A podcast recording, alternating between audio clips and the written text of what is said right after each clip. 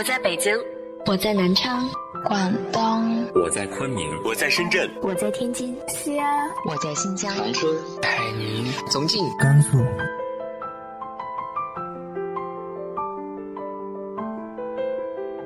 这里是 FM 幺八零八四，昨天的你的现在的未来，我是主播背着吉他的蝙蝠女侠。无论你在哪儿，这里都有我的温暖等你。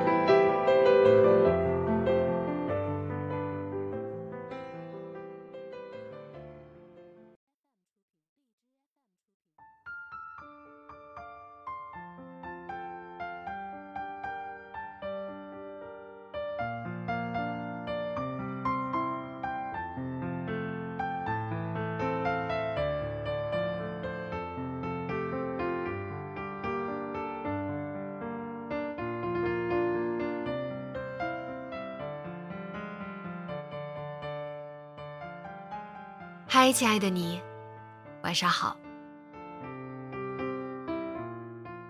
不知道长大后的你陪在父母身边的日子还多吗？你有多久没有回家看看爸妈了呢？今天和大家分享的文章来自于烟波人长安的，你不用回来。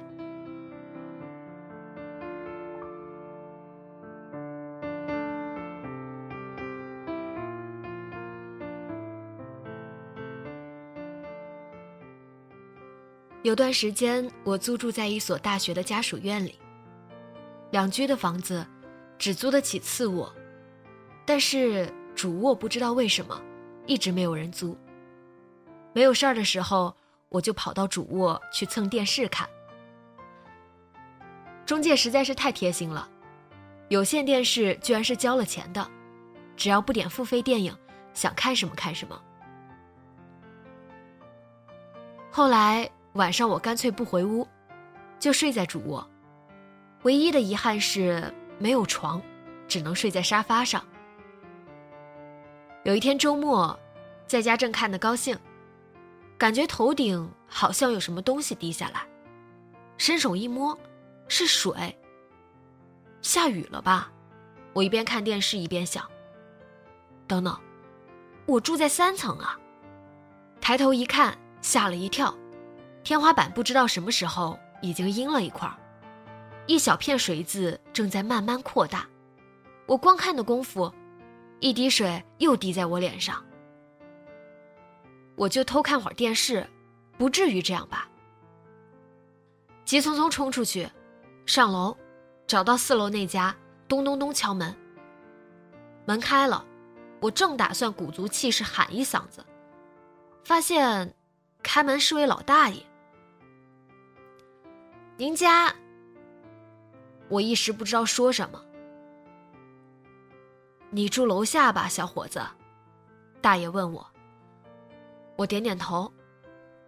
不好意思啊，我这儿暖气有点漏水，已经给物业打电话了，他们还没来。我仔细听了一下屋里的动静，感觉不像是有点漏水啊。我说。您让我看一眼吧。老人带我进屋，走到卧室，果然靠墙一个暖气片的阀门被冲开了，正呼呼往外喷水，和浇花一样。卧室流了一地的水，床底都泡在里面。我傻站在门口，一句话都说不出来。这就是有点漏水。我晚来十分钟，估计这会儿已经被天花板砸死了。我就想说，放一放气。老人手里拿着一个螺帽一样的东西，茫然地说：“看样子他是把水阀整个拧下来了。”我也不会修暖气，只好又给物业打了个电话，催他们赶紧关全楼的总阀，然后投身进这场抗洪战争里。抹布、拖把、窗帘，不要的衣服，能用的全用上，拼命吸掉地板上的水。老大爷腰似乎不太好，弯不下去，我就拿着窗帘跪在地上爬啊爬。过了十分钟，快要绝望的时候，喷泉突然停了。物业带着两个人噔噔噔的跑上来，查明了原因，一个人去修阀门，剩下的人继续抗洪。整整折腾了半个小时，才终于把卧室的水全部吸干净。接下来是重新上水观察阀门，确定不会再漏。物业看是老人，也没说什么，简单交代了几句就走了。我坐在客厅的沙发上，全身湿漉漉的，发愣。老大爷收拾了一下卧室，走出来，倒了一杯水给我。谢谢你啊，小伙子。你那屋子没事儿，我摇摇头说，过两天就干了，反正那间屋子也没人住。租的房子？老人问。我点头。真是不好意思啊。大爷慢慢在我对面坐下，看着自己的手苦笑。以前都是我老伴儿管这些的。他接着说：“他今年春天走了，我还心说，这有什么难的？结果搞出这么大篓子。”我忽然找不出话说，想了想，问：“您的子女呢？”就一个儿子。说到孩子，老人脸上一下有了光。在国外呢，美国，纽约，去了几年了。老人问我：“你去过美国吗？”我赶紧摇头。没去过，年轻人还是应该多出去看看。那我也得有钱呀。老大爷好像来了精神，非要找出他儿子在纽约拍的照片拿给我看。为了免遭羞辱，我就说我得回家换衣服，先走一步。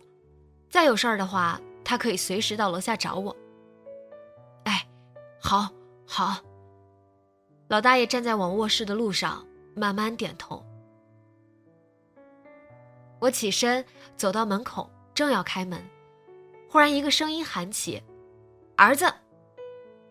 我一愣，还没反应过来，这个声音又喊了一遍：“儿子！”我循着声音转头一看，厨房阳台上一只巴掌大的鸟站在笼子里。正耀武扬威地看着我，羽毛是黑的，翅膀下头有两块白。这好像是只八哥呀。看我转过头来，八哥似乎很得意，继续喊：“儿子，儿子！”无法无天了是吧？我撸起袖子准备和他干架，老大爷已经一嗓子喊了过去。瞎叫什么你？八哥立刻闭上嘴不说话了。我眨眨眼，感觉和看戏一样。这傻鸟。老大爷过去瞪着八哥说：“人来疯，教他说那么些话，就学会这一个词儿。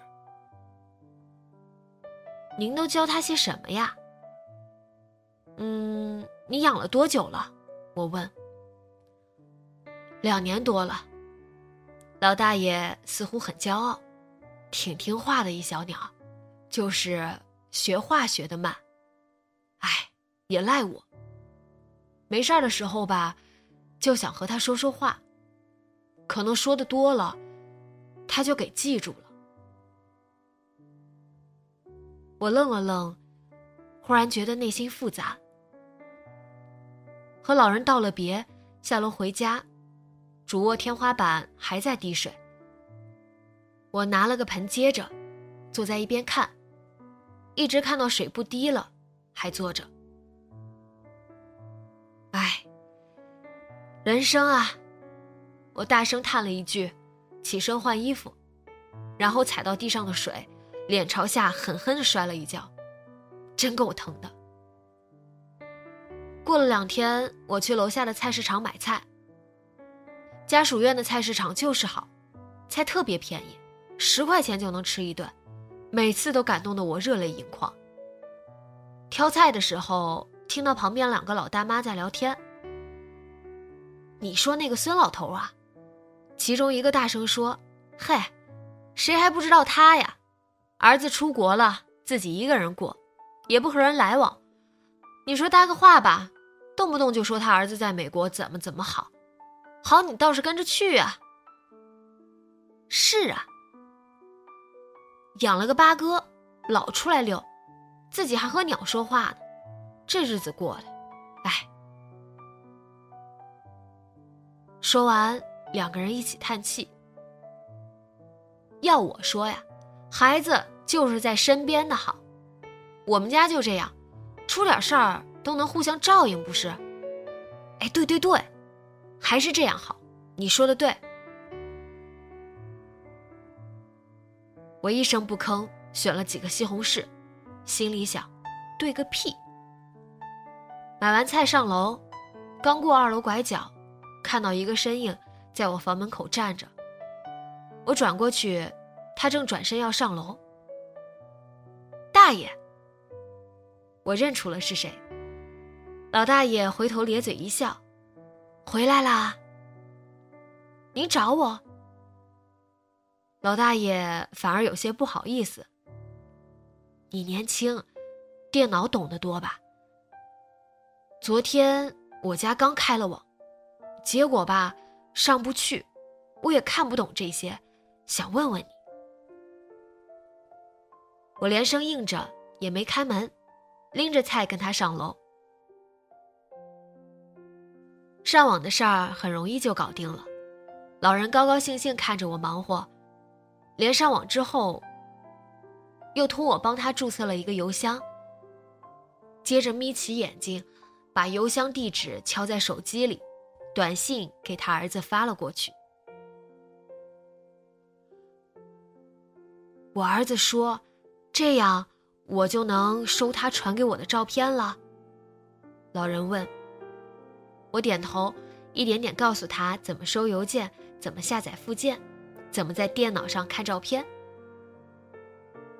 老人笑得眼都弯起来了，认真记在一个小本本上。弄完这些已经是中午，老人非要留我吃饭，正好我还带着菜，干脆在他家做了顿饭。八哥在厨房看着我做饭。很开心的喊我儿子，你等着，回头我再跟你算账。老人似乎兴致很高，吃完饭又留我喝茶，说是儿子从美国寄回来的。美国人还挺厉害。他一边往外拿茶，一边说：“喝茶就喝茶吧，还得磨碎了。”包在小包里，你说这得多麻烦呢？我附和着点头，帮他在两个杯子里分别泡上茶。老人喝口茶，喜滋滋的看卧室里的电脑。这样好，这样好。他说：“之前儿子给我传照片，都是什么彩信啊、微信啊，我哪懂那个。”电脑方便，哎，方便。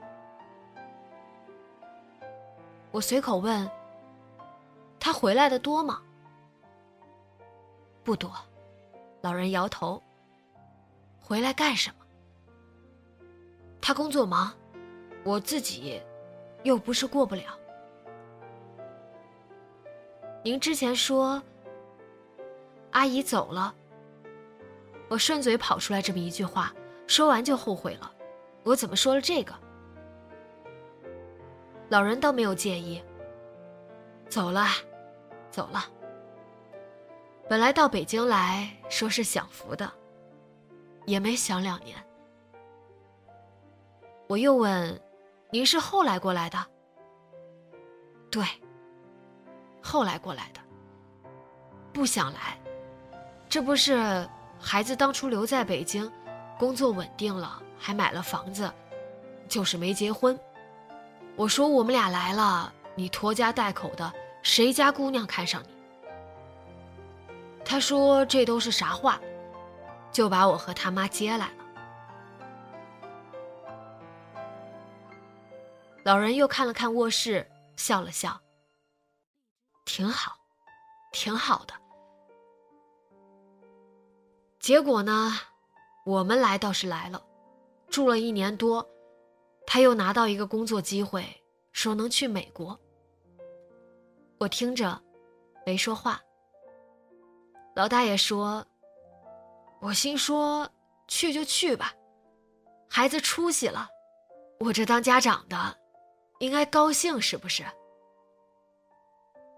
算算，他这出去一趟也快三年了，一年差不多回来一次，都赶在十二月底，说是圣诞节，那边放长假。这节你们年轻人是不是都过呀？我也不懂，反正能每年回来一趟，就挺好，挺好的。老人又重复一遍。我还是没说话，低头喝茶。后来吧，他妈就有点儿，怎么说呢，有点儿老年痴呆了。平时还行，就是有时候犯病，出去找不着路。我要是不在家，就把门锁起来，不让他出门。孩子听说了也担心，就说要回来。我说你回来干什么？回来也得上班，一样帮不上忙。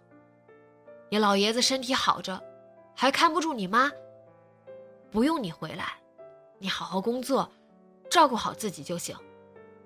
你说是不是？老大爷问我，我只能用力点头。结果，今年年初，老太太。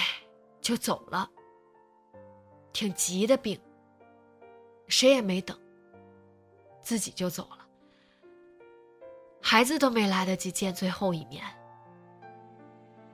他回来办了葬礼，又说打算回来，我就急了。他那边工作好好的，回来就得从头开始，这些我能不明白？我都一个老头子了，吃得下睡得香，能有什么事儿？自己一个人，也清静。孩子又说，等他拿到什么绿卡，接我过去。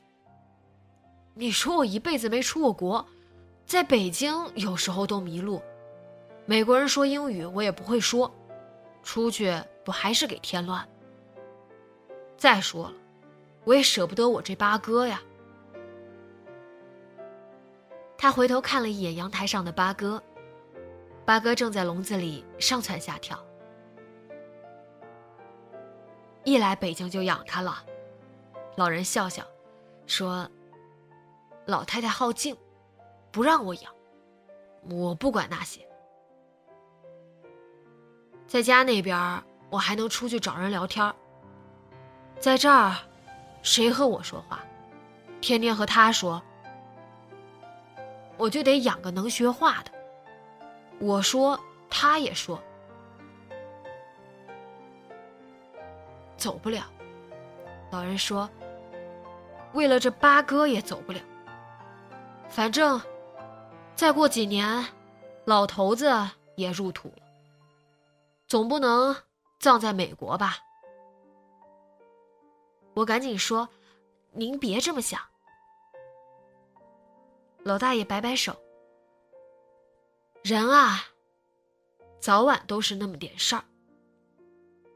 我就想着，自己过两年，老伴儿是送走了，接下来就是送这小八哥。我倒不是不想出去看看，看看儿子过得怎么样，有没有人给他使绊子。可我要出去了，这八哥谁给我养？”怎么也得等他活完了，到时候想出去，再出去吧。真不用我儿子回来。老人看着八哥，一脸平静。老头子活得好，我完全不知道该怎么回话，只好也看看阳台上的八哥。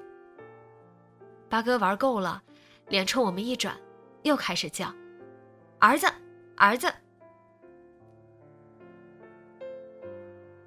我呆呆的看着他。八哥自己叫了一通，突然话锋一转：“你不用回来，不用回来。”他喊：“好着，好着呢。”我忽然鼻子一酸，不行，不能再待下去了。我两三口喝完了茶，说下午要出门，迅速和老人告别。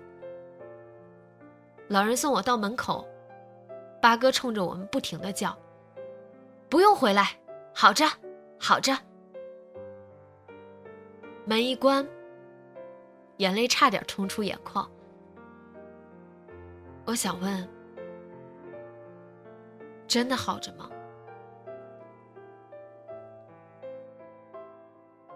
之前一段时间，我保持在家写稿，很少出门的日子。反正穷，也没什么地方可以去。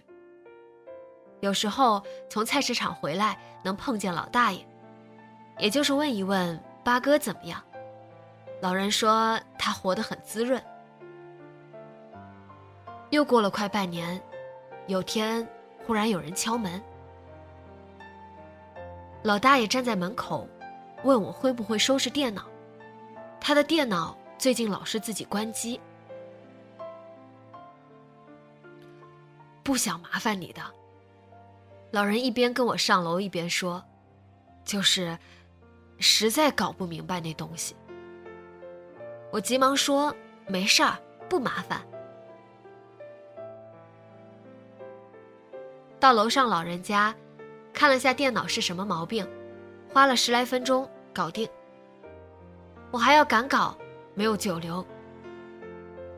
出门时候习惯性的看了厨房阳台一眼，一下站住，揉揉眼，又看一眼。咦，笼子里的鸟。好像小了一圈大爷，您这鸟是不是缩水了？大爷笑起来，没缩水，新养的。那以前那只死了，不知道是什么病。这些小东西比人还娇贵。早晨起来一看，已经不动了。家里一下没了个说话的，不习惯。想想说，还是再养一只吧。我没说话，走到阳台上，伸手逗了逗这鸟笼的新主人。这只小八哥胆子似乎小很多，一下跳开，站到高处的架子上。他抖抖羽毛，张口喊：“回来！”回来！我手放在笼子上，一动不能动。老人又笑笑：“养了才一个多月，这只笨，就学会了这俩字儿。”我站着，说不出话。忽然想到之前老人说，就算要出国。也得先送走那只八哥再说。现在，估计又要等些年了吧。三个月后，我找了份工作，搬出了这个家属院。没办法，再不找点活，估计就要饿死了。搬家、收拾屋子，一个一个箱子打包好，一个一个送上搬家公司的车。临走的时候。和楼上的老人道别。老人没说什么，转身进屋，拿了一盒茶给我。他说：“美国茶我也喝不习惯，你拿走。”我收下茶，默默下楼。那之后，我再也没有老人的消息，也不知道那只小八哥是不是一样活得滋润。我同样不知道，是不是所有父母其实都会面临这样的选择，又有多少父母都过着这样的日子。很长一段时间，我脑子里都是第一只八哥学舌的那句话：“你不用回来，不用回来，好着，好着呢。”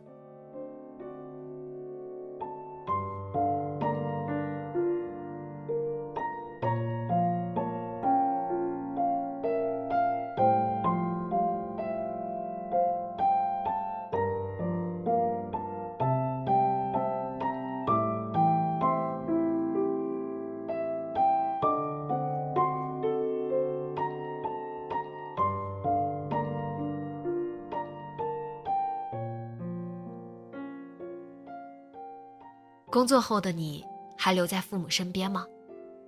你和父母又有着怎样的故事呢？直接在节目下方留言分享给我吧。今天的节目就到这里，节目原文和封面请关注微信公众号“背着吉他的蝙蝠女侠”。电台和主播相关，请关注新浪微博“背着吉他的蝙蝠女侠”。今晚做个好梦，晚安。